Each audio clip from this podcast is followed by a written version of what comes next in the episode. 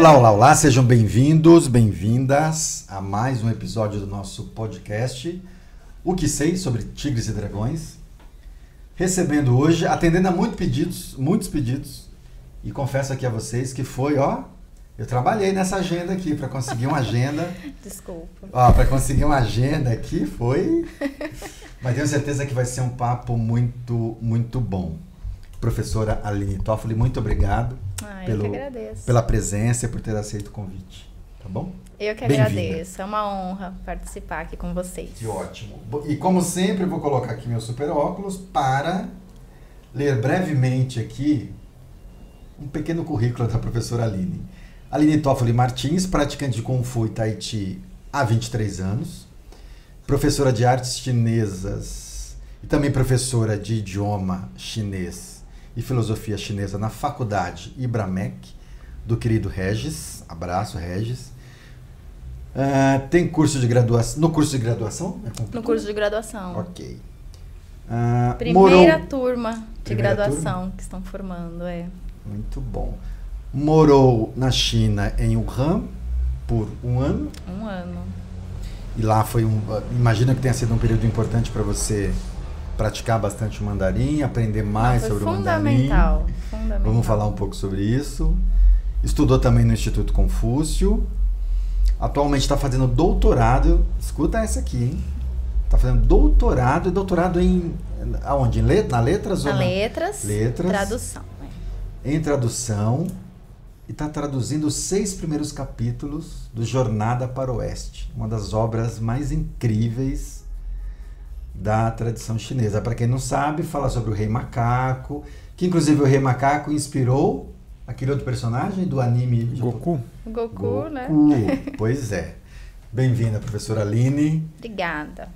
E é isso, Maroto. Quer começar você? Eu po- posso eu começar aqui? Ah, pode, pode, pode, que eu pode. sempre faço? Vai. É que é, às vezes quando o convidado tem alguma relação com, com a escrita chinesa, alguma coisa, eu peço para qual é a interpretação desse ideograma do Qual a interpretação? a sua a interpretação. sua, Minha a sua, a sua interpretação. interpretação. Olha Hum, só. Isso não estava combinado, hein? Não.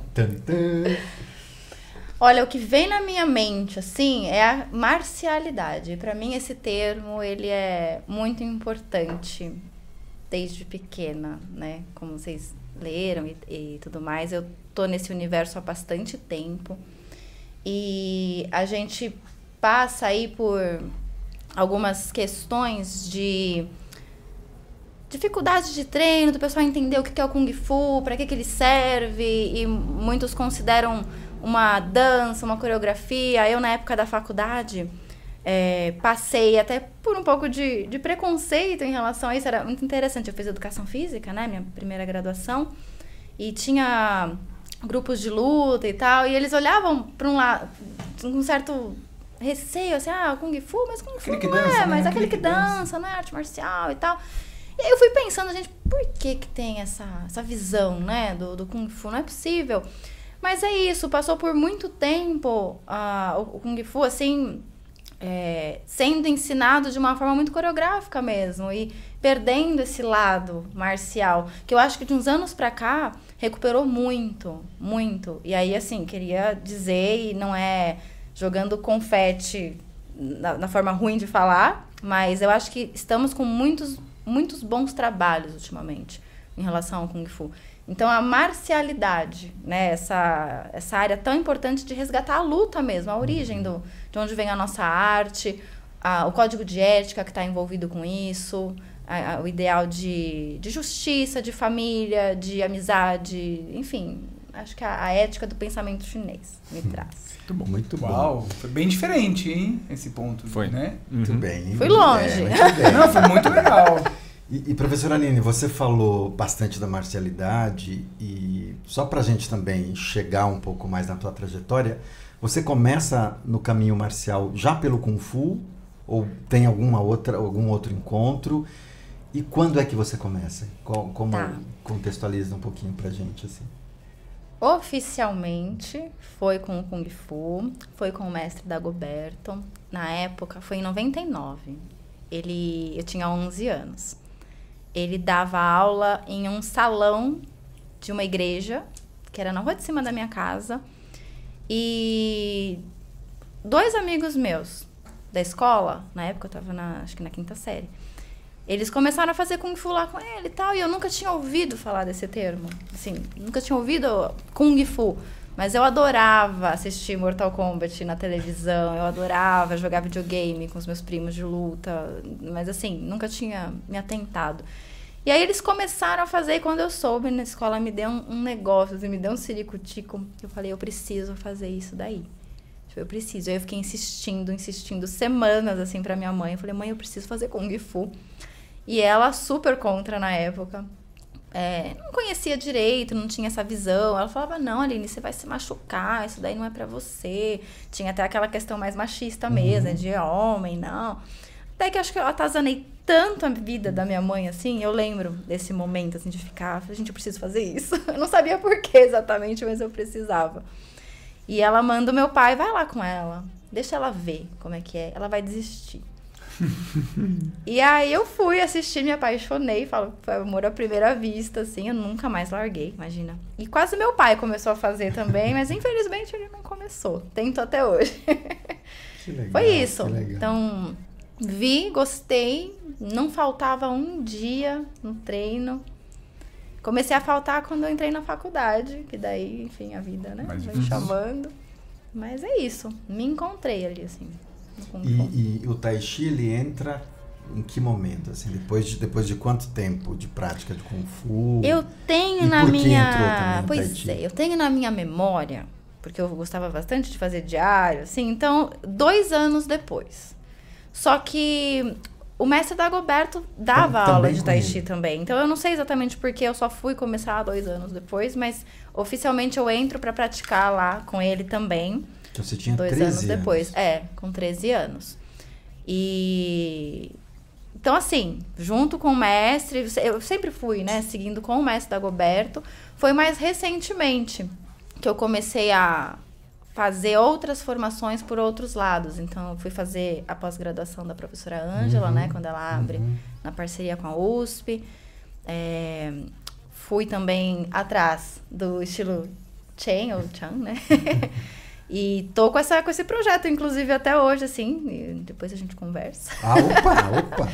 Bom, De- você já tem a treinar primeira edição mais, e a assim. segunda edição do livro. Exato. Então já tem um, Tá no meu plano aí. um arcabouço de- teórico de- aí. E o estilo Wuhal, que daí também Hum. entra mais recentemente na nossa história, justamente com a proximidade com a grã-mestra Lili Lau na época, e o mestre Jimmy Wong começa a fazer algum- algumas visitas aqui para o Brasil.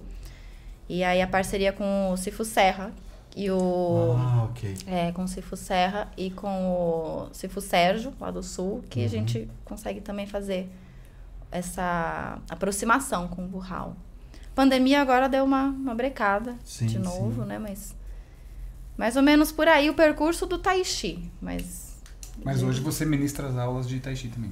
sim, também sou professora de Tai Chi. Mas é, de qual estilo? Então, a gente tem na nossa academia é, o mestre, ele ensina o moderno, né? Uhum. Mas ele, enfim, tem também aí o conhecimento do- dos cursos, né, que ele faz e tal, do tradicional, mas a gente sabe dessa separação, então por isso que eu fui atrás ali da sociedade para pegar o tradicional do Yang. Do Yang tradicional. É, e aí depois da, da pós-graduação que a gente se habilita, né, a entrar de fato em algumas técnicas do tradicional Yang e o Wuhao. Só que o Wuhao ele é feito por partes, né? Então a gente tem que ir pegando a certificação de cada técnica. Hoje nós temos até a forma 24 do Wuhao, por exemplo, certificação para ensinar. Então eu tenho feito por aí. A base foi com o moderno, né? Mas aí lá na escola, então, vocês focam mais as aulas no moderno. A gente criou um currículo. Ah, tá. É, a Dentro gente desse criou um currículo, currículo. tem um pouco do moderno, um Exato. pouco do Yang tradicional E um pouco do- Exato, exato. Ah, a gente entendi. meio que criou um currículo próprio da nossa academia, Aham. né? E aí a gente vai direcionando também as pessoas, né? Porque às vezes, não, eu quero uma formação nesta área. E aí a gente vai direcionando as pessoas para que elas Que também legal, vão. Que legal. Sabe que tem uma pergunta recorrente que é feita aqui no canal, que é o que que é melhor, Tai Chi ou Kung Fu? Ah, Ó, quem Ué. faz essa pergunta... Ah, tá. Pensei que você estava fazendo já a pergunta. Não, não, sou eu. não precisa responder essa pergunta, não. Deixa o, a hora que é o Márcio, brincadeira, tá? a hora que o Márcio É quiser brincadeira, fazer, porque como eu, eu sei que você é professor de garra de águia, eu tenho certeza que você vai falar que é o Kung Fu. Não, mas É eu não. brincadeira. É, imagina. Não, então é o Tai Chi. Eu ia dizer que não tem, porque na verdade depende do praticante. É isso. Hum, ó. Viu? Depende do praticante. Sagaz. Não existe Sagaz. melhor arte marcial. É, não. De Muito modo bem. algum. E aí, Pimpão, vão vocês ou... Não, posso ir. É, vamos entrar. Como que é o nome do livro do, Rei- do Rei Macaco? Eu falo Rei Leão. Hollywood na cabeça, né? Disney. Jornada ao Oeste. Jornada Oeste. Por que, que é importante ter uma tradução para português de um clássico chinês? Porque quando a gente vai trazendo para nossa cultura algo que já foi traduzido por outra língua, é como se algo fosse se modificando em cada etapa da tradução. Então a gente tem lá o original em chinês, ele sofre várias modificações. Isso no- na área linguística mesmo, né? No campo assim, na hora que eu preciso fazer uma tradução, tem coisas que são intraduzíveis. E aí eu tenho que trazer para minha cultura. Então já tem uma primeira um, um filtro ali para o inglês. Aí a gente vai do inglês trazer para o português. Mais coisa se perde nisso. Então é muito importante que a gente consiga fazer essas traduções diretas para tentar trazer um pouco mais da, da essência mesmo da obra, né? Claro que quando a gente fala de essência, de original, a gente pode discutir sobre isso também, né? Assim, o que é original e o que que é essência. Mas é uma tentativa de não ter tantas modificações assim por entendimento de outras pessoas que são de outras culturas e que também vão achar as suas próprias respostas Uhum. para traduzir aquilo que seria mais intraduzível em palavras, né? Mas que não é intraduzível para a Uhum. cultura, né? A gente pode tentar trazer ali aproximações.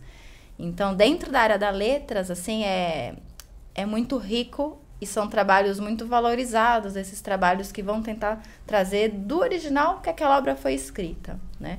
E por que que é uma tarefa, né? Por que que é difícil? Porque é isso, é uma língua que ela, a gente chama de chinês clássico, né? Alguns vão falar chinês medieval, enfim, é só uma nomenclatura diferente na área. Mas você já tem, até pro chinês atual, diferenças. Tem palavras que não são usadas mais, né? Que foram modificadas. Então, algo já se perde até no próprio chinês, no Uhum. próprio universo, né? Então, quanto mais a gente tentar minimizar essas, essas perdas, né? Melhor para trazer uma, uma obra mais próxima ali do original. E né, é, existe uma edição em chinês que é a edição definida. Tipo, tem um autor que escreveu ou são várias versões do mesmo livro? Como tudo na China, né? O que é impressionante. Tem muita. a- Assim, a gente não tem certeza do autor, quem, quem teria sido. Hum. Se atribui ao Wu Chang'an, né? Por conta das pesquisas históricas, ele possivelmente seria a pessoa ali mais provável para ter feito essa obra. Embora alguns até acreditem que pode ser uma obra feita por várias mãos, o que também não é incomum nas grandes obras chinesas, né? Mas se atribui a ele ali, é, trazendo, porque assim, o livro em si, o, original, digamos, ele é uma obra épica, tipo, ele é muito grande. Quando ele vem pro ocidente, que o An- Anthony, né, que é, um- é considerado um grande tradutor pro inglês dessa obra, foi o trabalho da vida dele, na verdade. Ele é descendente de chineses, né, e ele, ele conta ali no prólogo, né, da, ah, eu tenho lembranças do meu avô trazendo a história do macaco e tal. Então, desde pequenininho eu estava ali ligado nessa história e resolvi tomar isso trabalho da minha vida. Então, ele traduz o livro inteiro, né, trazendo inclusive os poemas, as canções, que são partes que geralmente são retiradas das traduções que resumem ou que vão para uma outra língua e aí tira essa parte mais poética, mas que nas palavras dele faz toda a diferença ter, né? Então, alguns acreditam que esse suposto autor, o Chan, poderia inclusive ter trazido coisas assim de um passado muito anterior na China e falado por várias vozes, eles dizem, né? Então seria um compiladão assim Uhum. dessas canções, desses poemas, poesias, enfim, da China mais antiga a ele. E, e Aline, quando você fala do chinês clássico, me vem na cabeça também que a gente está falando de um, de um chinês sem simplificação de ideogramas, né? Isso. Não existia ainda esse Exato. processo de simplificação. E o que me faz pensar também que alguns ideogramas do, do livro, do clássico, não sei se dá para dizer isso, deixaram de ser usados. Uhum, uhum, deixaram. É, né? sim, sim. Essa é uma questão. Quando a gente olha para um dicionário de chinês, algumas gramáticas vão dizer que existem mais de 60, 70, 80 mil caracteres. Mas, de fato, se você se matricula num curso de chinês hoje, quantos caracteres é, você tem que saber exatamente para se comunicar no dia a dia? 2.500, máximo 4.000, chutando bem alto, assim, sabe? 4.000 é, tipo, chutando uma média já mais avançada. Já, uhum. É é, pessoas mais letradas, assim, algumas profissões que exigem 6 mil. Então, está muito distante da quantidade de caracteres que existem, né? Chegando aí a 60, 70, 80 mil. Então, é isso. São caracteres que deixam de ser usados, são caracteres que são extremamente específicos, são caracteres que faziam sentido em determinado momento histórico, mas que perderam. Então, inclusive, quando chega para alguns chineses, inclusive, eles também já não sabem mais o que é. E aí precisa fazer uhum. todo um trabalho mesmo de etimologia e, enfim, às vezes encontra, às vezes não. No caso do, do livro, não é esse trabalhão todo que eu vou pegar, porque, óbvio, já, muita gente já fez isso, inclusive os próprios chineses. Já tem obras que você tem uma versão do chinês moderno, lado a lado com aquele chinês clássico. Então, esse trabalhão já, já fizeram, né? Agora, é aquilo, é tentar trazer para o português. E isso realmente é mais inédito.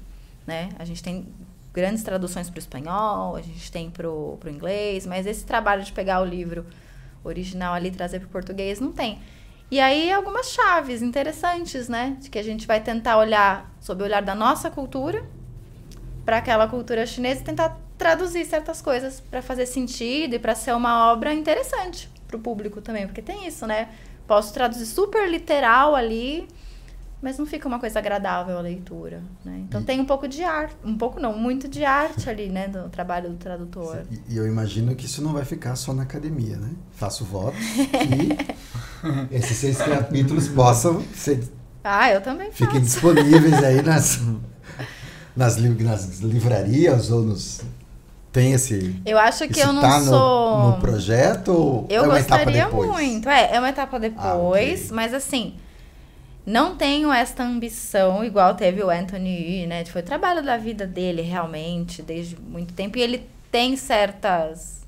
Não vou dizer vantagem, porque vantagem é uma palavra meio ruim, mas ele tinha uma aproximação com a cultura sim, chinesa sim. que eu não tenho, por exemplo. Sim. E vai ficar essa barreira. Não, só essa memória então, do vovô dele, exato, isso já, né? Já claro. é outra forma de olhar para é, aquilo. Claro. Então eu não tenho essa ambição que ele teve e construiu, mas claro, eu quero deixar essa contribuição aí para os amantes do Jornada Oeste. E aí, como você falou, primeiro, os seis primeiros capítulos são 100 na obra toda. Isso não vai dar conta no doutorado. Por que vocês é. escolheram esses seis? e não três, e não nove, não Porque doze. nestes seis capítulos trata da origem mitológica do Sun Wukong, do rei macaco. Então, o meu olharzinho acadêmico, né, ele vai para um viés da mitologia chinesa. Ok. Depois desse sexto capítulo, começa a ter, assim, eles vão pegar personagem por personagem e vão aprofundar um pouco na história. E aí, depois lá para o capítulo 12, 13, 15, começa a história, a jornada de começa fato do monge. Sim. Uhum. E o monge foi um personagem histórico de fato, né? E aí o foco fica mais para a jornada em si. Então esses seis primeiros é quando o macaco nasce. E aí quando ele nasce, o que, que acontece? Como ele se torna ali o rei dos macacos, como ele vai morar na montanha de flores e frutos, o desejo dele por se tornar um imortal, né? E quando ele se depara com a, o primeiro macaco que morre ali, né? Um senhor macaco. e ele fica inconformado com a morte, fala, não, eu preciso dar um jeito nisso, né? Então a gente vai pegando aí os elementos do próprio pensamento chinês, né? A busca pela imortalidade, o taoísmo. Aí ele vai, não tô dando spoiler, isso daí já é, não, mas é, já é conhecido. Isso não tem que ele treine, que depois lá também daí já não dá conta para ele, né? Então, assim, até ele chegar lá no, com o imperador de Jade no céu e ele fica preso na montanha depois que ele causa o furdúncio lá, né, no, no céu, ele fica preso pelo próprio Buda, né? Literalmente nas mãos de Buda. Então é até aí que vai a Não, até, aí, até aí é um monte, viu? É, É um monte, É aventura, é, é frenético. Poderia ser uma história e pronto até Sim. aí, né? É. Vocês podiam lançar pela Shaw Books. Podem- ó, fica- Faz um já, selo. Faz um selo aí, ó. Hum. Tem o do Tai Chi. Já, já, já anota aí pra É, gente. Shaw Books. Hum. Vou buscar A ideia foi minha, hein, daqui uns depois anos. Ó, tá dizendo que vai nos buscar, hein, Márcia? Então, ó, favor. Showbooks, Showbooks. Mas outra coisa que, que me ocorreu também, depois da sua pergunta, Igor, se tem várias versões, uma coisa que eu sei que tem na. E aí você me corrija se eu falar alguma bobagem. Uma coisa que eu sei que tem nas traduções dos chineses, então, o chinês vai lá traduzir Tao Te Ching, por exemplo. Uma coisa que eles fazem muito é inserir comentários. Ou tem pessoas que são comentaristas. Exato. Então, às vezes, eu compro uma tradução pelo comentarista. Ah, você, o Uhum. Igor é o comentarista. Quem é o Igor? Ah, o Igor é um artista marcial que estudou isso, isso, isso. Ah, legal. Então, eu vou comprar essa versão, que o comentário é do Igor, porque o Igor tem um, um arcabouço aí teórico, um estudo que tem mais a ver comigo. Exato. E aí eu estou falando isso até para você também fazer uma fala sobre isso, professor, e também para te perguntar, você vai inserir comentários no teu no teu nessa- na tradução desses seis Sim. capítulos? Então, é, como é uma obra, a princípio, né, antes de toda a divulgação aí que a gente quer, ela é acadêmica, então ela segue todo um, um trabalho de análise, né? Então, assim, a gente tem capítulos ali de abertura explicando o momento histórico, explicando essa questão que foi falada sobre a suposta autoria ou não, falar das edições que já existem, tem o olhar, como eu disse, que é um dos focos sobre a mitologia chinesa clássica. Então é um trabalho acadêmico, uma pesquisa que vai muito por esse lado. É, e, e aí, com certeza, a gente precisa ir lá e comentar e trazer os comentários e tal. Quando a gente escreve daí a obra em si, a tradução, o livro ali, é, eu ainda não pensei exatamente a forma, tá? Mas os comentários, eles vão ser imprescindíveis. Sim. Porque existem coisas ali que a gente precisa explicar. E aí são sempre escolhas, né? De como você vai apresentar aquilo. Então, você abre um capítulo para tratar de certas questões culturais e explicar previamente, ou são notas de rodapé, Uhum. ou você simplesmente não traduz o termo. Por exemplo, vou vou usar um clássico, que é o ti. Ah, é energia vital. Tá, mas tem gente que já nem quer traduzir, porque é diferente da nossa ideia de energia, né? Então, entra um pouco por esse lado. E aí eu vou ter que me deparar na hora ali, começar de fato a E tradução fazer escolhas. como que vai ser. E quando isso vai para depois, né, ter um tratamento para editor e tal, aí tem que mudar de novo, porque aí você muda o público, né? Já não é uma pesquisa acadêmica que o pessoal vai lá procurar com certos objetivos. Tem um público leitor que quer se deleitar com a obra, é outra coisa. É um Olha, outro eu momento. acho que é mais um motivo para ser pela Shaw Books mesmo. Eu A acho. gente tem ótimos editores, tem revisores chineses, inclusive. Diagramadores. Ah, Diagramadores. isso, A diagramação do, do livro de Tai Chi é desse moço. Queria só fazer. Ah, olha aí, tá vendo? Já, já tô no lugar certo. Na verdade, assim, tem uma. Queria só fazer um comentário também disso que você comentou, Gil, dos comentaristas. Isso. Isso, na- nas obras clássicas, se você não tiver o comentarista, você hoje não consegue ler. E eu não digo nem a gente que é estrangeiro, né? Os chineses. Os chineses. Os chineses, se eles não são, enfim, acadêmicos, estudiosos de chinês clássico, especializados naquela obra, eles também não conseguem. E quando a gente fala desses comentaristas, não, não é gente de agora, né? É, Confúcio, por exemplo, foi comentarista de várias obras clássicas, né? E se criou uma certa, vamos chamar assim, uma linha de profissão na, na época que começa a ter os eruditos né, na China, que era isso, é pegar aquelas obras que eles consideravam como grandes clássicos e sair fazendo comentários e abrir as escolas dos comentaristas, então confrontava com as gerações posteriores. Então hoje a gente tem de fato ali muitos comentários e determinadas obras a gente só consegue ler por causa disso, senão não chegaria até nós. É um pouco diferente da obra do macaco. Uhum. Ela não é uma obra clássica chinesa nesse sentido da China antiga, né? Ela é considerada clássica, só que é um clássico moderno. E aí, quando a gente fala moderno, a gente está falando da dinastia Tang em diante, né? Assim, ela já é de um tempo pra cá e ela é uma ficção. Então, embora claro que seja difícil ali ainda a leitura, não é aquele chinês clássico dos clássicos antigos. E tem uma outra forma narrativa que facilita também a, a compreensão. Mas como eu disse, já foi feito esse processo pelos chineses. Você tem ali obras que vão comentando certas passagens. A, gente, a gente que pratica desde de, de muito cedo Kung Fu e Tai Chi, a gente se depara o tempo inteiro com um grau de dificuldade, assim, de complexidade nos taolus, nas técnicas, e depois quando a gente começa a se envolver com a cultura chinesa, aí você vai entendendo melhor sobre o pensamento chinês, passa a entender melhor os taolus e uma coisa vai alimentando a outra, né? E dá medo, né? Que você vê que você não sabe nada, né? Pois é, pois é. Eu, eu lembro a primeira vez que eu fui para a China, a primeira vez que eu fui para a China, eu já fazia Tai Chi há, sei lá, vinte e tantos anos, eu cheguei lá, primeira aula que eu fiz, eu falei, gente, eu acho que eu não sei.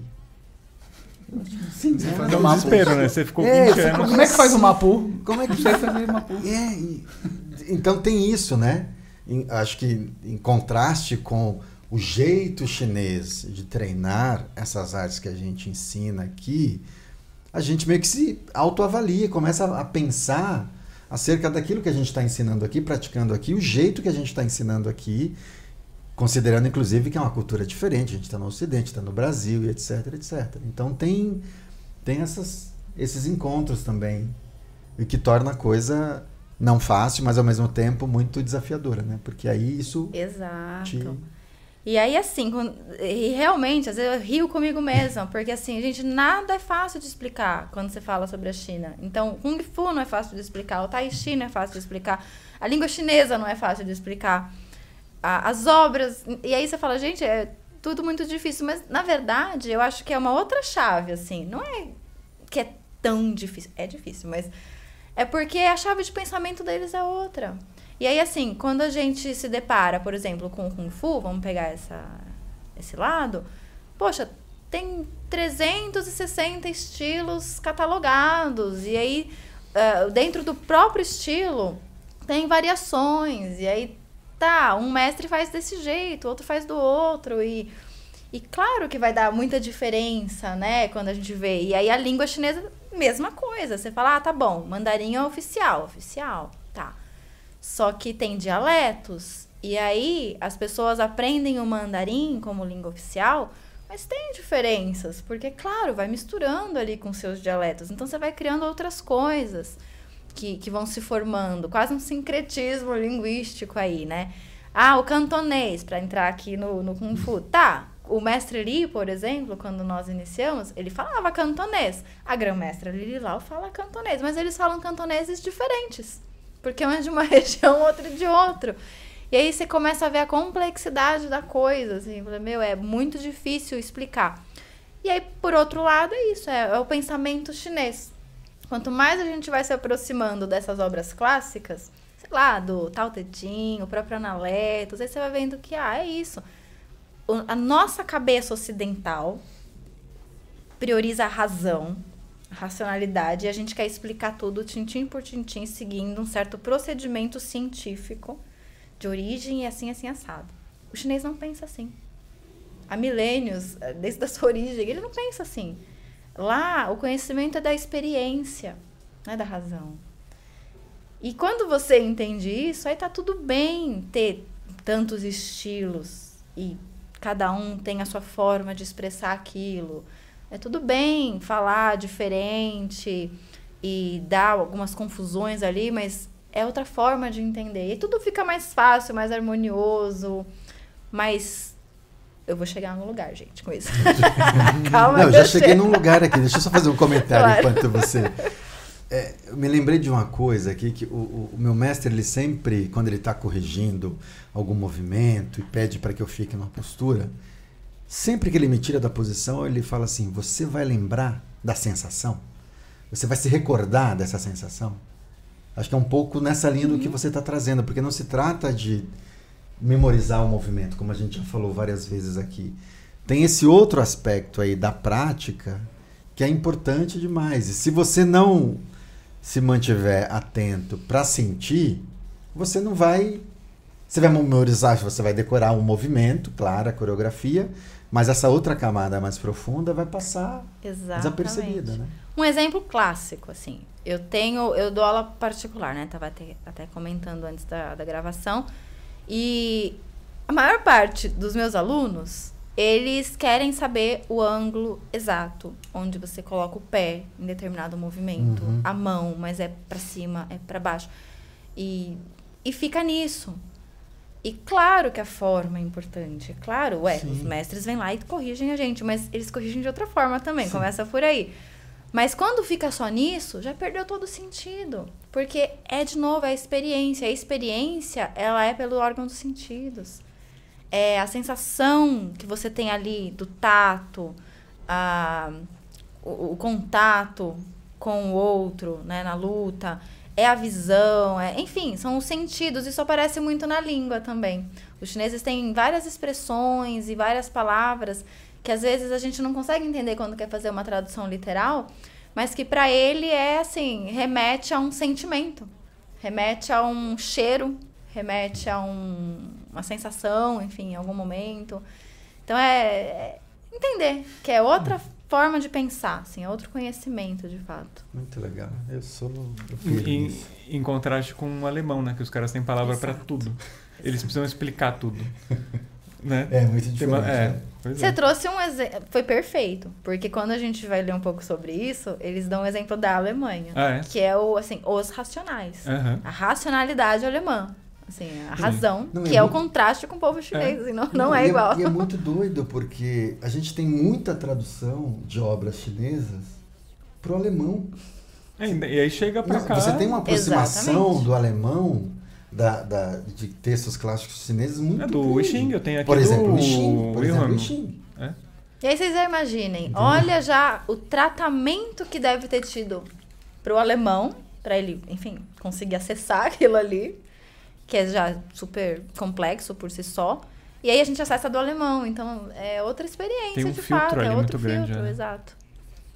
Genial Você- ó, cara. hoje Tá eu tô vendo? afiliado, Hoje você tá, hein? Você estudou, né? Você estudou. você falar que eu não me preparo pra gravar? Não, não foi isso que eu falei. Eu falei que a gente não faz roteiro do que vai perguntar. Preparar, a gente se prepara. Toma banho, bota uma blusa. Eu tenho uma questão, uma pergunta pra professora. Ouvindo você falar, eu fiquei imaginando assim, nossa, ela já foi pra China, fala chinês. O que, que te motivou, por exemplo, a fazer a tradução, esse estudo sobre o rei macaco, vamos dizer, e não de repente ao estilo de kung fu que você pratica, por exemplo, algo mais profundo sobre, não sei, princípios do estilo ou sobre tai chi. Então. Curiosidade. É, assim. não, eu também já me fiz várias vezes essa- essas perguntas e acho que em cada momento eu posso dar uma resposta, porque é isso, a gente vai mudando. Mas eu fiz educação física, como eu falei. E aí eu passei anos da minha vida bastante focada com práticas corporais. Bastante tempo mesmo. Chegou um momento que eu estava bastante esgotada do assunto, da- das discussões, não da prática, né, de, de fazer, mas de pensar um pouco isso, assim, de estudar isso. E é justamente na época que eu vou para China a primeira vez, eu vou fazer um curso de verão pelo Instituto Confúcio, Isso que ano foi, Ali? 2015. 2015. É. E assim, eu tava no auge. Eu vou falar aqui porque provavelmente grande parte dos meus alunos não vão ouvir os, os Foi particulares. 2015 em junho? Em Ju- junho, junho, julho. Poxa, eu tava lá. Olha aí, tá Olha aí. vendo? É que eu Sabe, tava. Eu tava, em Wuhan, eu é. Tava, não, é. eu tava lá em. Ai. Eu tava longe Tá. de Wuhan. E eu- o que eu ia comentar é isso, assim, eu tava um pouco saturada já das aulas particulares. Porque é. Porque é um público que vai com outro foco, assim. É um público que tem mais dinheiro, é um público que quer algo muito fechado, uma mercadoria muito pronta, que grande parte das vezes não se aproxima da cultura chinesa como talvez a gente, que assim é uma riqueza pra gente tudo isso, né? A gente tem um encantamento que eles não têm. E eu tava saturada. Eu falei, não, não é isso que eu quero pra minha vida. Tava lá porque é isso, é o dinheiro, a gente precisa, material, mas tava bem saturada. E aí eu fui pra China, tal. E aí eu começo a, enfim, me encanto, foi a viagem da minha vida. Foi primeira gente, vez? foi a primeira vez que eu fiquei só um mês, né? E eu falo, acho que eu quero mudar. E vi que eu tinha ali uma certa, um certo, não vou dizer facilidade, porque isso eu não tenho até hoje, mas um gosto pela língua em si. Eu acho que eu quero fazer isso da minha vida agora. Eu quero mudar, mudar de área. E eu volto, presto vestibular de novo, daí eu vou fazer letras e tal. E começo então para esse outro lado ali das obras, da linguística, da, da literatura. E eu já tinha um mestrado em educação, na parte da educação física e tal. Então, o doutorado eu quis fazer para esse outro lado, que era da letras mesmo. E aí puxa a literatura, né? Porque você vai sendo bastante direcionado também. Bem, eu quero fazer um doutorado na área tá, de tradução, que é o que tem a relação agora, nesse momento. O que, que meu orientador também tem de abertura para eu conseguir fazer isso junto com ele? Então surge a literatura. E aí, dentre as literaturas possíveis, a que mais se aproxima do Kung Fu é a obra do macaco. E era, enfim, uma obra que eu gosto muito. E foi por isso que eu cheguei nela e não em fazer outra, outro tipo de trabalho, né, na tradução. Que bom que você chegou nela. E, é. e, e, você, por exemplo, o mestre Dagoberto, ele é muito antigo no Kung Fu, né, enfim, é uma referência na Garra de Águia, né? Mas muitos mestres brasileiros isso eu tô falando porque também a gente conviveu com muitos, né? E eles não davam, também não sei nem se tinha acesso, mas nunca deram muita importância, acho que as questões culturais, assim, né? Tipo, sei lá, sobre os filósofos, ou até um pouco mais da parte histórica do estilo, enfim. É, eu não sei se o, se o mestre Dagoberto dá essa importância ou não, mas como que é a relação dele vendo uma discípula dele indo para a China, estudando, falando chinês, talvez vendo coisas que talvez ele não teve oportunidade de, uhum. de estudar. Acredito que ele deve ter te incentivado, porque você terminou claro. até hoje, né? Mas é para muitos mestres brasileiros, é, e eu digo isso porque assim, eu comecei também a treinar lá atrás e a gente não tinha acesso, assim, a muito conteúdo. A gente começou a ter acesso sei lá, nos anos 2000, vamos dizer, principalmente quando começa a abrir uhum. mais o YouTube, enfim, a gente começa a ter a internet. É, né? porque a gente então, tinha a gente as começa... revistas, né? A gente isso, tinha mas a gente também, eu me coloco isso, a gente não tinha acesso. Sim, sim. Né? Com certeza. Tinha pouco, né? Bem pouco. É, bem... Como que é essa relação? Você com ele, assim, como foi? Olha, eu começo é, dizendo que tem um motivo de eu estar com ele até hoje, sim, né? Sim. Muitos e muitos anos. E eu tenho um carinho muito grande uhum. pelo mestre Dagoberto. E eu comecei muito nova. Então, às vezes eu tô fazendo algumas conversas mais filosóficas com meu noivo, por exemplo. Eu falo, nossa, eu vejo assim o quanto eu sou formada pessoalmente por muito do que o meu mestre me passou. Né? Uhum. Né? Assim, hoje, como eu penso, como eu ajo, foi muito pelo mestre Dagoberto, né? E o mestre eu tenho essa lembrança, assim, desde muito tempo ele incentivar a gente. O mestre Dagoberto, ele já, já foi para a China? Então, não. O mestre nunca foi para a China e eu atribuo isso assim a uma tarefa minha nesta vida. Eu preciso um dia levar o mestre uhum. para a China e eu com certeza vou cumprir isso em algum momento. Me coloquei essa tarefa. Ele nunca foi, mas é, e por questões materiais mesmo, assim, nunca teve essa possibilidade financeira uhum. De, de ir para a China. Mais recentemente, ele foi para os Estados Unidos, foi a primeira viagem internacional dele. Uma conquista, assim, ele já é né, uma pessoa uhum. mais velha e tal, para se encontrar com a grã-mestra de lá. E, mas ele sempre incentivou. Foi um grande incentivador de leituras, de buscar os clássicos, de não ficar ali com é, só o que as pessoas falam, mas de ir atrás, de ler bastante. Ele tem uma frase que ele sempre fala em todo exame de faixa, né? Não perca tempo com que não leva nada, né? Ele sempre fala isso nos exames. Incentivando isso. Então, eu, eu diria, sim, que ele incentiva muito e a gente percebe o carinho dele, né? Uhum. Quando a gente traz e, e, mostra o fruto do trabalho. Porque, claro, a gente vai criando certas asas, vai fazendo trabalhos por fora também, vai levando o Kung Fu em outras direções. Por exemplo, eu não dou aula na nossa academia, né? Eu falo, nossa, que é onde eu treino. Uhum. Eu não dou aula lá e eu nunca dei aula lá, na CTKS, né?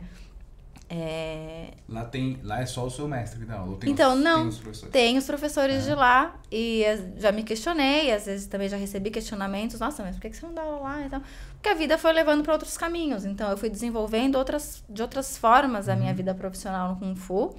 Hoje a gente tem um grupo, por exemplo, na USP, né? Uhum. Assim, um grupo, a gente chama Kung Fu na USP. e treina lá há tempos já, mas eu nunca dei aula lá. Mas, enfim, é, vejo que o mestre recebe muito bem e, e quer, né? Se Aproveitar também desse, Sim, sim. desse trabalho, né? A última vez que a mestra veio, por exemplo, a gente conseguiu ali que eu fizesse um pouco da tradução simultânea e tal, para ela não ter que ficar falando tanto em inglês. E isso foi uma conquista, imagina, foi bem legal na nossa Legal. academia, né? Tipo, nunca teve. Então, acho que é por aí que eu responderia. Não sei se eu respondi Não, tudo. é isso mesmo, porque assim, isso eu tô falando em 80 e pouco, 90 e pouco, eu ouvi, isso eu presenciei alguns mestres brasileiros, professores brasileiros mais antigos falando, nós não precisamos dos chineses, nós temos um kung fu bom. Realmente, nós temos kung fu bom. Mas eu acho que kung fu é chinês, né? Assim, Oh. Então a gente tem que, pelo menos um pouquinho, saber da cultura, né? entender um pouquinho, né? Então, e eu perguntei isso porque você é uma pessoa que corre atrás, né? Morou na China, então E é até estranho, né? É, Quando eu- você eu- para e pensa, isso. não precisamos dos chineses. Me soa até um pouco assim, xenófobo, né? Uma coisa meio isso é calma, né? Veio de lá, tem uma cultura riquíssima para passar pra gente. isso. Quanto mais a gente volta para as origens, é claro que a gente já faz algo diferente. É. Claro que é diferente. Por exemplo, que eu já tive colegas hoje, que mas- falaram assim pra mim: Nossa, me chegou um aluno outro dia e que pesquisou isso, isso, isso sobre o estilo louva-a-Deus. Eu nem sabia responder. E o cara ficou puto assim, porque não sabia responder, que um aluno pesquisou É, claro. e foi perguntar: O que, que é isso aqui? E o cara não sabia, né? Falei, então, amigo, acho que então talvez você tenha que estudar também, né? E o cara ficou meio com ciúmes, assim, entendeu? Porque é isso, né? Você foi atrás, você estuda, você fala chinês, então talvez tenha coisas que você pegou já, tipo, gente, isso que tá escrito aqui não é o que ele tá falando. Ah, viu? é, acontece bastante. É, tipo, o cara tá mandando chutar ali, mas aqui tá falando que é um soco, tá? É tipo, não. Eu, pô, Acontece, Eu tô claro. falando isso porque, assim, eu já peguei inscrições de campeonato da seleção brasileira indo pra China, eu falei assim, é, o técnico, isso aqui, ele escreveu o nome da forma, não tem nada a ver, tá? O que tá aqui em chinês. E olha, assim, que o meu chinês é tipo assim, eu só sei pedir pra ir no banheiro e comer, entendeu? É tipo Tá. isso, né? E socorro. É, né? Porque não é só você pegar um nome e jogar no Google Tradutor e vai aparecer o ideograma e você joga lá. Não. Não é, É que aí a gente chegou numa questão polêmica, tá vendo? Não é só isso. Que é assim, é humildade, né? E como falta, né, na, na nossa arte. E parece Sim, um, um sim, paradoxo. Eu, eu acho que é um paradoxo, de fato. Parece não é mesmo. Não é? É um paradoxo. Mas é um falta paradoxo. muita humildade em Uhum. muitos praticantes, assim, de ver que, poxa, não sei isso. E tudo bem, porque Não tem tanta isso, coisa. não- É, não, o- o- E atrás, e, e parece que, poxa, isso tá no código de ética, no UTAN, né, da arte Sim. marcial. Mas é isso, dificilmente. É, não, e por exemplo, quando você fala sobre o Tan, né, sobre uma virtude marcial que tá ali, é, sei lá, Gil, me ajuda, talvez em 90 e alguma coisa, a gente nunca nem tinha ouvido falar nisso. É verdade. Não. É verdade. Então, mas é curioso, a gente não tinha ouvido falar Não, mas a gente, a gente praticava o Tan Mas dentro na da escola. prática, A gente na, pra- tinha. na sala de aula, na relação lá dos alunos. coragem, um amor filial, tinha tinha, tudo ali. Tinha Dan, né? tinha humildade. É, tinha mas quando aparece um termo disso, porque alguém estuda, traz aquilo pra você, o tan e isso, você. Nossa, mas peraí, então acho que eu preciso estudar um pouquinho chinês. Porque se isso aqui tá dentro do contexto, pra você entender, né? Você Uhum. aprofundar, tecnicamente falando, Uhum. enfim. É, e outros professores, às vezes, deixam aquilo mais de lado, eu acho que cria uma lacuna, né? E às vezes essa, essa Claro. lacuna faz com que o professor fica, pode ficar com ciúmes, talvez. Mas você percebe que aí Né? É onde você entende o que, que ela estava falando sobre a racionalidade você, da experiência. Você já fazia, você tinha experiência, Ah, você sabia sim. como que era o rolê, mas você precisava de alguma coisa escrita para você Sim. comprovar o que você estava falando. Eu percebo Né? bastante isso hoje em dia, assim. Até vou jogar pra vocês, pra ver o que que vocês acham. Porque eu tenho uma, uma certa percepção de que começou a se desenvolver um, um estudo de bastante qualidade na área do Kung Fu e Tai Chi. Eu diria assim, nos últimos 15 anos, não sei, talvez até um pouco mais, vai, 15, 20, não sei. Mas de uma geração de discípulos que vêm de mestres muito Sim, tradicionais, né? E que, por isso, pela experiência, já praticavam, mas talvez não, não sabiam nomear, porque esse contato ali era muito difícil mesmo com os chineses. Eu acho que o, o mestre Dagoberto, ele teve uma, uma vantagem boa nesse sentido, porque ele é aluno direto do mestre Sim. Li, né? Então ele tinha ali Sim, sim, uma sim. base chinesa próxima, não estava distante, né? Treinava com ele. E mas é isso, muitos que, que faziam Kung Fu aqui muito distantes assim de algo por falta de internet, por falta tudo que vocês já falaram, né, de, de como chegar à fonte ali, que hoje já não tem, que hoje já tá tudo mais próximo, né? Por N questões tecnológicas ou até culturais mesmo. A gente tem uma tem se aproximado mais dessas origens E ali- e cria uma, uma geração muito rica nesse sentido. E aí eu Sim. poderia citar vários, né? É, A gente falou da, da Paula fazendo ótimos trabalhos Uhum. de pesquisa. Cito vocês também com a, com a Shao Shan, gente, um trabalho lindíssimo, assim, cultural mesmo, de trazer a arte marcial com um outro olhar muito mais profundo. A professora Ângela, enfim, poderia ficar aqui citando vários dessa geração Uhum. que estão aí modificando isso, eu acho. Né? Sim, sim. Não, e o que me ocorre também, colaborando com o que você trouxe, é que eu acho que tem uma outra coisa também geracional, né? Tem uma dimensão geracional, porque é, se a gente pegar um pouco o perfil desses professores dos anos 90, tinha uma coisa muito pautada no fazer. No fazer, na prática, no experienciar, no vivenciar. Alguns abriam espaços para. Tinham livros, eu lembro que o Rinaldo tinha muito livro, certamente o Amaral também, enfim. Alguns tinham livros à disposição, mas não tinham de uma forma, de um jeito formal. Vamos fazer um, um curso sobre pensamento chinês. Um ou outro fazia isso. Então, eu acho que tem também um componente geracional.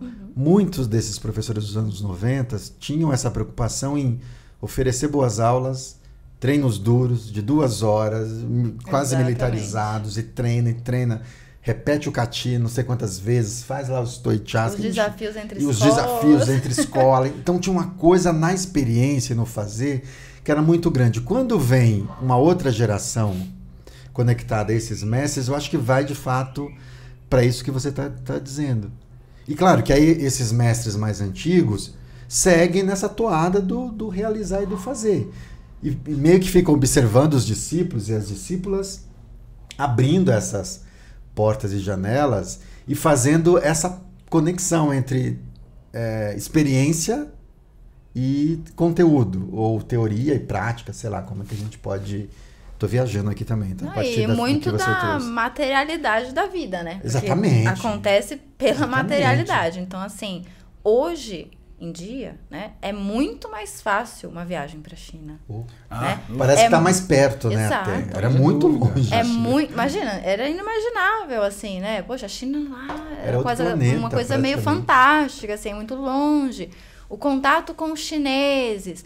É, hoje em dia a gente consegue importar livros de lá. E assim, o número de pessoas que também tá estudando chinês, hoje eu conheço muito mais gente que treina Kung Fu que fala, ah, eu falo chinês também, eu também estudo. Isso lá na nossa época Uhum. anterior, Ah, não. ninguém, né? Então, pela materialidade vai mudando esse cenário, né? Hoje em dia, você vai lá, você pega um livro, você traduz, mesmo que você jogue no Google Tradutor, mas olha aí uma ferramenta também, Sim. né? Google Tradutor tá aí. Ah, e tem vários cursos online, tem coisa no Exato. YouTube, tem- enfim, tem muita. Bom, Muita tá aí, coisa Pra disponível. quem quiser. Tá aí, É, né? tá. Hashtag fica a dica. Não é isso? a falta de, de informação, né? De Ah, acesso. não. Hoje em dia. Ô Aline, e diz uma coisa, quando, como foi lá morar na China? Você só estudou, procurou ver um Kung Fu lá? Hum. Ah, tipo, eu tô aqui, vamos... Ah, já que eu tô Porque, é aqui, perto de, vou... porque, lá é, porque onde você ficou é perto da montanha de Udan, né? É. Perto assim, né? Aqui a bolsinha aqui. Ah, comprada então, lá.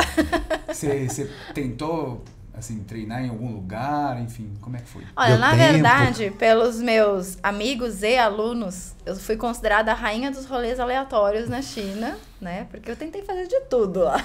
Tem que ser assim, né? Então, assim, desde participar do campeonato militar da faculdade até o campeonato do Barco do Dragão na vilinha no mais interior da China, eu fiz. então, assim, da universidade, é, eu fiz aulas de Wushu oferecidas para os alunos. moderno. Wushu moderno. E aí que tá, né? Eu fui com a proposta de estudar chinês e eu fui com uma bolsa de estudo por uma universidade. A gente também fica muito limitado com o que, que a gente pode e não pode fazer ali e da- com o programa. Uhum. Então, em Wuhan, e aí vocês me corrijam se eu desconhecer, mas assim, não encontrei nada, né, como eu imagino que seria de Kung Fu tradicional ali, então é o Wushu, e aí o Wushu da universidade, então o Wushu universitário, digamos assim, que é bem diferente, que é outra proposta, que é um treininho esportivo. Tre treininho não foi por, por menosprezar, não, é que é o meu jeito de falar. Um treino esportivo e nada a ver com o tradicional garra Sim, de águia. sim, então eu sim. deixei garra de águia nesse momento e fui lá treinar o Wushu. Um semestre foi Wushu, um semestre foi Tai Chi é, pela faculdade. Agora, me aproximei mais do Tai Chi nesse sentido do que do Kung Fu, porque todos os dias de manhã, enquanto eu estive lá, eu ia treinar com um grupo de velhinhos que treinava praça. Ah, na maravilha. praça. E aí, também, né, um Tai Chi já para saúde, passado ali por de uma outra forma, né, em que a marcialidade pode ser refletida, tá ali, não tá, e importa isso para eles? Acho que não, né?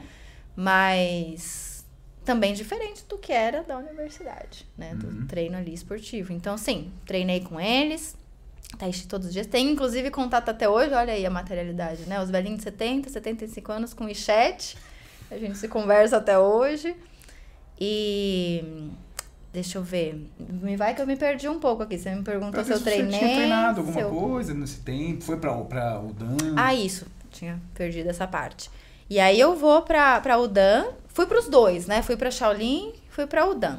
Mas eu fui com um caráter Poxa, turístico. e, poxa, e não foi pra Tiandiago? Tava ali do lado do Shaolin. Tava do duas lado. horinhas. Mas foi isso. Pela, É que você tava lá em Tiandiago, ali, então aquela... não queria encontrar Ia brasileiro. me encontrar. Mas sabe o que, que é? Assim, é isso, né? Da- a gente tava conversando, eu e o Igor aqui antes de começar também, certas limitações mesmo Claro, da, da. China, né? Então, teria que ter um convite pra eu estar lá e visitar, eu não ia chegar sozinha, né? Então tem certas coisas Ah, que, Poxa, se eu Eu- soubesse... Convidou ela. tá Se eu vendo? soubesse, eu tinha convidado. que eu, eu não me, me encarei de fazer assim sozinha e aí eu não tive oportunidade mesmo. Então, Mas é longe, viu? É Vila Cheia é longe. É, agora o Duas Dan, horinhas pra chegar, mas depois tem um caminho de pedras ali. Então, e aí, assim, quem fazia arte marcial ali era eu, sozinha, né? Os outros não. Então, eu saía, eu saí muito sozinha. Então, eu poderia ter me enfiado aí, porque realmente eu fiz bastante coisa que eu acho que eu até me arrependo hoje em dia, no sentido de, nossa, poderia ser perigoso, né? Mas na época que eu não pensei. Mas o que deu, assim, de fato, pra fazer, né? Dentro dessas possibilidades. Então, o Dan, porque a gente foi bem turístico, bem mais ou menos. A gente não foi com grupos de viagem, né? Sim. Hum, A gente se enfiou ali nos trens e foi sozinhos, mas enfim, foi num grupo e foi dentro do passeio possível, da visita do templo. Então eu também não fiquei lá pra treinar, tinha que voltar, né, pra universidade. Mas quero fazer isso em algum Mas momento. esteve lá, enfim, Estive sentiu lá, um pouco vi as a apresentações. Uhum. Sempre falta, né? A gente fala que tem aquela porta fechada ali que para acessar daí de novo tem que ter o convite, tem que conseguir ali um meio de entrar e que eu não tive nessa viagem. Então o que eu vi era o que eles queriam me mostrar. O que eles Não querem que eu veja. Talvez queria ver, né? É, é o que eles querem que eu veja, então foi o que eu vi. E já foi encantador, né? E tudo bem, porque foi encantador, foi lindo. O Templo Shaolin, mais ainda até, eu achei assim, mais produzido até do que o Udan nesse sentido de as apresentações que eles fazem ali e tal, mas não acessei algo mais raiz, digamos assim, Você né? subiu a montanha do Tamu? Subi, Aí subi. Lá, Não, lá no Templo Lá. Shaolin. sim, sim. Essa parte de subir a escadinha tinha que ter, né? Claro. Não tinha Tinha como. uma peregrina tem que... Presenciei o pessoal que vai lá pra treinar, subindo e descendo a escadinha. Então, tudo isso foi lindo. Agora, não tive ainda essa oportunidade de passar tem alguns meses ali pra treinar e quero fazer isso sim. Ainda está nos meus planos. é. É, professora Alina, a gente tem a gente tem no meio marcial e até por tradição, inclusive, a presença masculina muito forte, né? Então a gente tem le- legião, legião de professores, de mestres, todos eles masculinos. E a gente tem visto nos últimos, talvez também nos últimos 20, 15, 20 anos, uma mudança também disso, a, a presença de mais mulheres na à frente de aulas, não só Sim. Não só praticando. não né? só praticante, né? Professoras, a gente tem Acho que na liderança de grupos, de E exatamente, escolas, né? exatamente. A gente tem lá na nossa escola a Raquel, enfim, tem outras tem outras professoras, falamos aqui de Paula Faro, professora Ângela, enfim, tem tem uma série de, de a mestras. própria grão-mestra, A né? própria Lau. Lili Lau, grão-mestra Lili Lau. A- gente queria ouvir um pouco de você, como é que você tem visto essa presença do feminino dentro do ensino do Wushu tradicional? É, pode ser nas duas esferas, Tai Chi. Tá. É que o Tai Chi é mais presente, me parece. A gente tem mais o feminino presente no Tai Chi Chuan. À E por frente uma questão escolas, que vale a né? pena refletir É, também, né? né? Exatamente. Que no Tai Chi aparece Então, mais. se se você puder falar um pouco sobre isso, como é que é isso para você? Falo sim. É, acho que como tudo que nós vamos discutir tem um fator da sociedade, do momento que a gente está vivendo. Então, claro que não é de agora, mas de uns anos para cá, né? Um movimento é, feminista crescente, historicamente crescente. A gente não pode descolar o que acontece no Kung Fu da sociedade. Então, uma série de movimentações que vão colocando as mulheres a questionar certos lugares e que, claro, que isso vai se refletir na nossa prática. Então, a gente tem essas mulheres que começam a praticar, mas vejam, eu comentei no início, né? Eu sofri essa certa dificuldade logo no início do treino porque não era considerado algo para mulher, né? Vindo da própria família, né? E aí você vai lá, você quebra aquela primeira barreira. Tá, tô aqui agora. E aí você vai ficando, vai ficando, vai ficando, se forma faixa preta.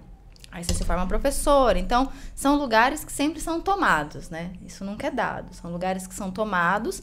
E digo para vocês, a partir deste ponto de vista, com muito mais cobrança, né? Com muito mais cobrança. E às vezes eu falo isso e, e vejo assim, né, alguns olhares e tipo, ah, não, você tá falando isso porque você é mulher e quer tirar alguma vantagem disso. Mas de fato, é, é sempre muito. Você tem que provar muito mais. Que vale a pena e que você merece estar aqui.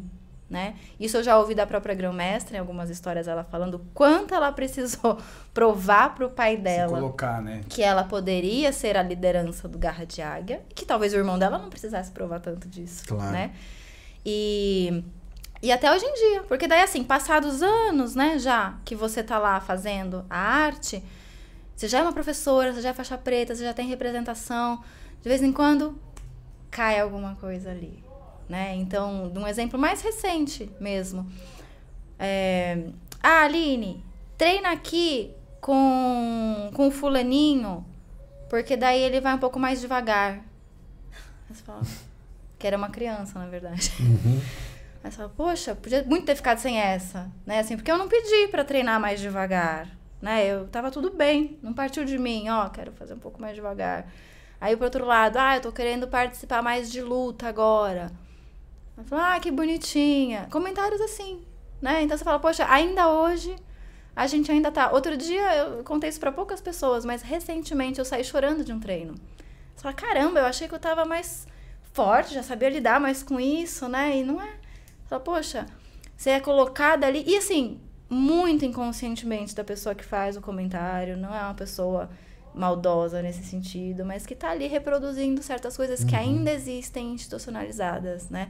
Então eu fico muito feliz, de verdade. Eu comentei aqui antes do podcast que em maio retornei aí para os campeonatos e acho que o momento eu me machuquei nesse campeonato, então eu poderia estar super triste, né, da minha participação lá, mas eu saí tão fortalecida porque acho que o que mais marcou nesse campeonato foi no momento que eu tava ali chorando de dor, né, que eu tinha me lesionado na, na abertura. E uma menina, eu não vou lembrar o nome dela, eu não a conhecia, ela chegou assim e falou: Aline, é Aline seu nome, né? Eu falei: é. Olha, eu queria te agradecer. Eu falei: por que eu tô aqui, né? Tô dando uma situação horrorosa. ela: não, porque é muito legal ver uma mulher fazendo no meio do monte de homem, porque eu participei da categoria, categoria Tristar que só tinha homem ali competindo, eu era a única mulher ali, né? E eu sempre fiz isso nos últimos anos, assim, né? Tava lá e começou a ter mais mulher, e agora eu percebi que saiu de novo, não tem muito. Ela é muito legal, assim, incentiva muito a gente. Porque quando a gente fala, ninguém entende na academia. Mas então eu tô aqui vindo te falar, porque assim, é muito importante pra gente ver você aí nesse lugar.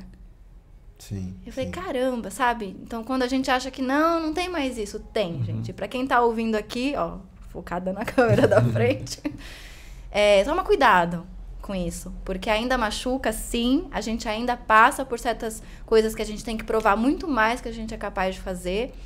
E, por um lado, me deixa muito feliz de ver e receber esses feedbacks, assim, de quantas mulheres se sentem incentivadas. E é recíproco, porque eu também me incentivo muito de ver pessoas, mulheres Eu, aí. eu falo muito na escola que quando você pega um homem, né, que vai treinar com uma mulher, e aquele homem, eu vejo assim, né, eu falo, por que que você tá fazendo fraquinho com ela? Meu, não é, você não vai bater, mas assim, faça firme. Porque acho que quando você se coloca, ah, eu vou fazer fraquinho com você, pô, eu tô menosprezando você, Tá, né? tá menosprezando. Porque é tô diferente menospre- se eu falar pra você, olha. Isso, vai mais devagar. vai um porque pouco tá mais devagar, por favor. Isso, sim. Que é o que às vezes né? acontece também, né? Acontece. Aluno sem noção entra e aí você. Então, mas aí, esse- aí, a, mulher se freio, co- aí a né? mulher se coloca, Sim, tipo, sim. vai mais devagar porque pegou um pouco mais pesado. Beleza, e o cara vai um pouco mais devagar. Mas acho que quando o cara vai nessa sensação Já coloca. de, ah, eu vou devagarzinho aqui. Não, caramba. Que é o que eu falo pros meus alunos. Ué, o cuidar do outro deveria Isso. ser com todo mundo. Isso, Então, exatamente. um homem treinando com outro homem também deveria ter essa preocupação. Será que eu tô Isso. batendo forte demais ou não? Então Isso. não é só com a mulher. Porque senão parece assim, ah, então eu tenho que ir lá e bater forte em todo mundo. Não é. É que o Não. cuidado tem que ser com todos. Isso. Né? Agora, professora, você, do ponto de vista da presença do feminino à frente de, de aulas, você acha que isso tem crescido? Tem aumentado o número de professoras, de mestras que têm conduzido aulas de Kung Fu? Eu Como acho você que tem tem aumentado, isso? Gil, mas eu ainda acho pouco. Pouco, né? É, eu ainda acho pouco, sim. Ainda acontece muito, e a gente às vezes tem que pô- pôr o dedo na ferida, porque às vezes a gente reproduz essas coisas, né? Mas a gente ainda ouve muito assim: ah, o mestre tal e a esposa dele. Só que ela também é uma mestra, né? E a gente ainda ouve isso. E aí tem um problema do chinês, da, da língua chinesa. E olha só que língua e cultura tá tudo ali junto, né? É, não tem o termo para mestra. Sim, só tem a mulher mesmo. Uhum. Só tem a mulher do mestre. E outro dia, eu passei por isso. Outro dia já faz um tempo. Fiquei até chateada, mas é isso.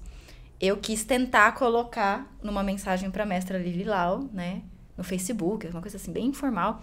E eu, ao invés de escrever Shifu, eu escrevi Shimu. Tentando trazer o componente da mulher, achando que eu tava arrasando, né? Falei, eu não vou chamá-la de pai, vou chamar de mãe. Ela me deu uma bronca. e ela me deu uma bronca por causa disso. Ela falou: quem é o seu mestre, então? Tem, porque Shimu é a mulher do mestre. Sim. Então quem é o seu mestre, então? E foi bem assim, né? Falei, nossa, não, desculpa. Mas é a falta do termo. Não tem termo. Aí você acaba tendo que usar o Shifu. Você tem que usar o Shifu. É difícil.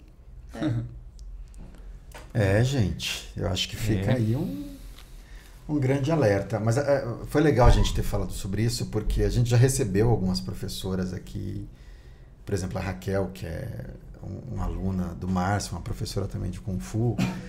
Ela é uma grande entusiasta e uma grande defensora de- dessa causa, ou seja, ela milita muito e sempre que ela vai para o campeonato encontra com outras mulheres, é uma alegria, encontra lá do Piauí, encontra, enfim, do Espírito Santo, é sempre uma grande alegria quando acontece na arena ali, de- na área de, competi- de competição, esses encontros.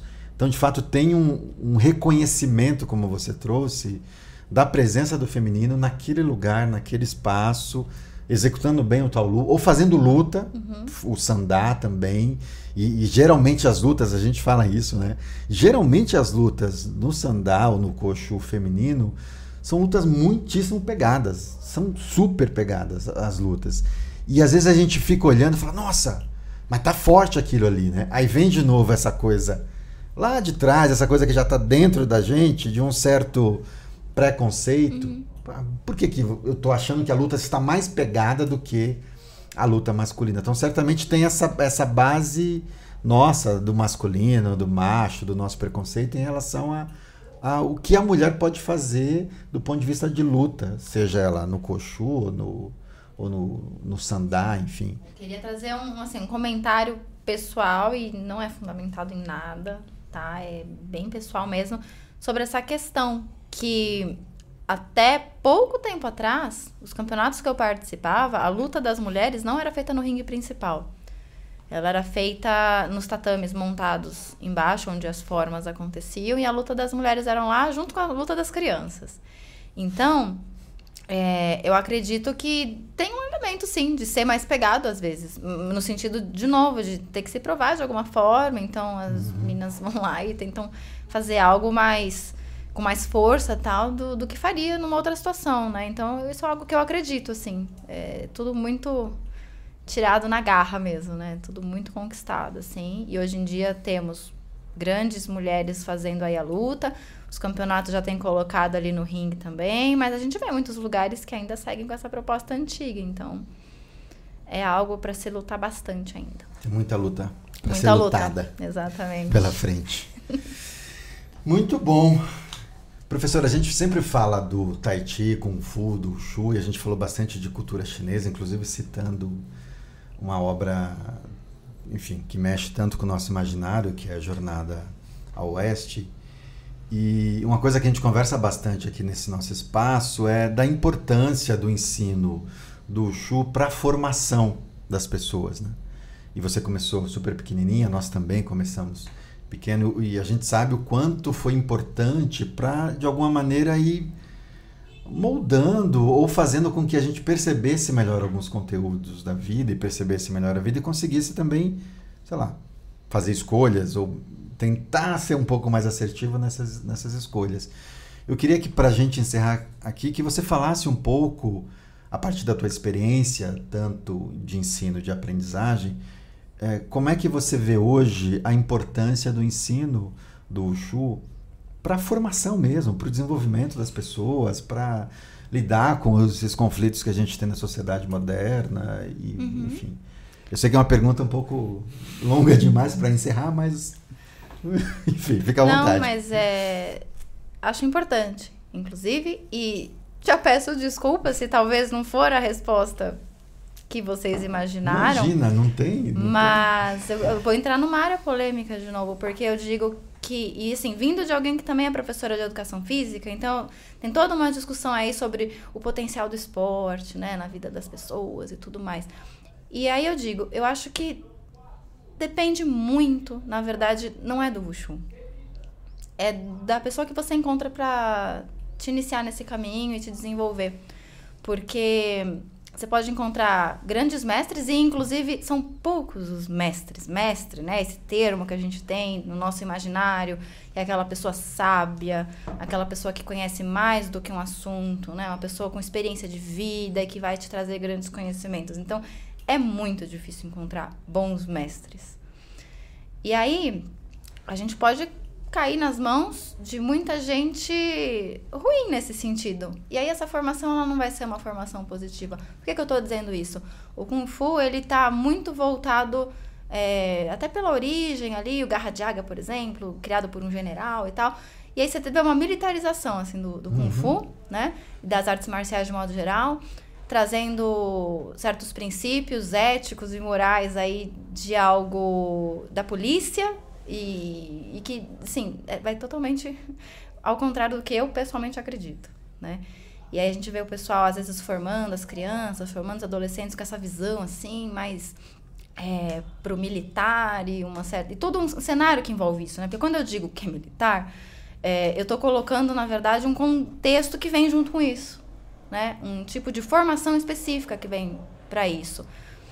E que eu acho que o Kung Fu não é assim. E eu tento não seguir isso né, com, com os meus alunos. Eu acho que tem que ser uma formação ampla, uma formação para justiça, todos os princípios éticos que a gente estava falando do UDA. UDA então, assim, respeito, acima de tudo, respeito com todas as áreas, né, com todas as pessoas, é, igualdade ali na, na, nas aulas, formar, assim, é, culturalmente as pessoas, sabe? Eu acho que se você encontra alguém sabe o suficiente para te guiar por um caminho positivo, aí o Wushu vai ser a melhor coisa que acontece na vida da pessoa, né? Então eu iria por esse lado, assim, um pouco mais. Acho que depende, de novo, das pessoas, do, do encontro, né? Do encontro com pessoas que sigam aí um caminho de mais sabedoria, mais profundo, de mais conhecimento. E você falou de encontro com um mestre, uma mestra que tenha conteúdo, que seja sábio. O que, que é um mestre sábio ou uma mestra sábia? Pra mim, né? É, pra assim, você, é. pra você. No meu imaginário. No seu imaginário. Imagino que você encontrou, que você fez encontros que te aproximou desse ideário de mestre sábio que você comenta. Não. Não? Não, não. Assim, eu acho que não é só um lado que vai formar este mestre imaginário, né?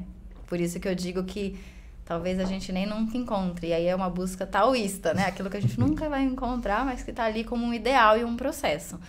Então, é, vou trazer aqui o meu mestre, por exemplo. O meu mestre, ele é uma pessoa extremamente bondosa, extremamente caridosa, tem um coração de ouro. E eu acho que isso é um lado de um mestre. Tem outros conhecimentos também, ele toca, né, violão e tal. Ele tem outros conhecimentos. Isso é um lado de um mestre, tá? Agora sim, vamos lá. O, que, que eu quero dizer assim, quando a pessoa encontra um mestre? Eu acho que ela tem que ter um conhecimento mais profundo e uma leitura mais profunda da realidade. Eu acho que é nesse sentido que o meu imaginário Uhum, uhum. tocaria, né? Então não Entendi. fazer leituras superficiais, assim, da, do, do, do mundo, da, da realidade. Acessar bons livros, fazer leituras coerentes, ser interessado por cultura, ter mais do que uma habilidade mesmo. Eu acho que um mestre é isso. Eu acho. É aquilo lá, né? O que o Confúcio diz também sobre é, essa busca do conhecimento, né? Quanto mais você vai conhecendo, e você falou isso no início, menos a gente sabe, de fato. E ter essa humildade para reconhecer isso. Então, para mim, isso formaria um grande mestre. Olha, se você tiver interesse, o meu mestre tem tudo que você falou e um sorriso lindo ainda. Que lindo! Olha aí. é isso. E ele é conhecido isso. como sorriso. Exato, inclusive. toca também. É tudo que você falou. E assim, mestre, talvez, e de novo, no meu imaginário, né? Olha, olha o Igor causando já, fora olho aqui. Ela já tem um mestre. Ué, sei lá. Não, e assim, é só de- até pra não ficar parecendo uma coisa enquanto eu quero dizer outra. É que eu acho que não existe esse ideal mesmo. E tudo bem ele não existir. Porque ele é, é, é pra ser uma busca. E essa busca faz com que as pessoas se aperfeiçoem. Ué, a gente vai estar 100% algum dia no Kung Fu e no Tai Chi? Eu acho que não. Mas é a busca que a gente quer que faz a gente melhorar. Então, a gente pode não encontrar esse mestre do meu imaginário, mas existem sim bons professores, bons guias, bons educadores, né? E é isso que vai fazer a vida, a diferença na vida dos praticantes, né? Não é a arte, senão a gente sai pegando assim que nem a gente vê nas escolas, ah, põe o seu filho para fazer judô ou kung fu ou qualquer coisa para que ele tenha mais atenção, mais concentração, ou Disciplina. seja, disciplina. Nossa, disciplina tá em primeiro. disciplina. Mais disciplina. E não é verdade. E que pouco seria se fosse só para isso também, né? Porque é uma riqueza cultural e tem vários âmbitos aí que a gente pode ter de sentidos de vida. Eu acho que o Kung Fu, quando a gente fala, ah, o Kung Fu é pra vida, um clichê que aparece nas falas. De fato, ele é.